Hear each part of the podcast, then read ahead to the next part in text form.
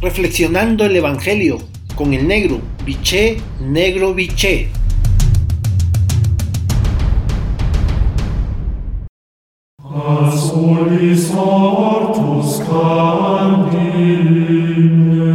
Buen día hermanos y hermanas. Hoy el Evangelio de Lucas en su capítulo 7 versículo del 36 al 50 la frase central es la siguiente. No apartar a nadie de Jesús. Según el relato de Lucas, un fariseo llamado Simón estaba muy interesado en invitar a Jesús a su mesa. Probablemente quiere aprovechar la comida para debatir algunas cuestiones con aquel Galileo que está adquiriendo fama de profeta entre la gente. Jesús acepta la invitación. A todos ha de llegar la buena noticia de Dios. Durante el banquete sucede algo que Simón no ha previsto. Una prostituta de la localidad interrumpe la sobremesa, se echa a los pies de Jesús y rompe a llorar. No sabe cómo agradecer el amor que muestra hacia quienes como ella viven marcadas por el desprecio general. Ante la sorpresa de todos, besa una y otra vez los pies de Jesús y los unge con un perfume precioso.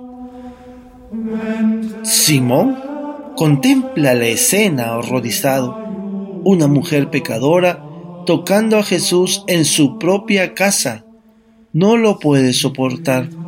Aquel hombre es un inconsciente, no un profeta de Dios. Aquella mujer impura habría que apartarla rápidamente de Jesús. Sin embargo, Jesús se deja tocar y querer por la mujer. Ella le necesita más que nadie. Con ternura especial le ofrece el perdón de Dios, luego le invita a descubrir dentro de su interior y en su corazón una fe humilde que la está salvando. Jesús solo le desea que viva en paz. Tus pecados te son perdonados. Tu fe te ha salvado. Vete en paz. Todos los evangelios destacan la acogida y comprensión de Jesús a los sectores más excluidos por casi todos de la bendición de Dios. Prostitutas, recaudadores, leprosos, enfermos, ciegos, cojos. Su mensaje es escandaloso. Los despreciados por los hombres más religiosos tienen un lugar privilegiado en el corazón de Dios. La razón es solo una. Son los más necesitados de acogida, dignidad y amor. Algún día tendremos que revisar, a la luz de este comportamiento de Jesús, cuál es nuestra actitud en las comunidades cristianas ante ciertos colectivos como las mujeres que viven de la prostitución o los homosexuales y lesbianas cuyos problemas, sufrimientos y luchas preferimos casi siempre ignorar y silenciar en el seno de la iglesia como si para nosotros y nosotras no existieran.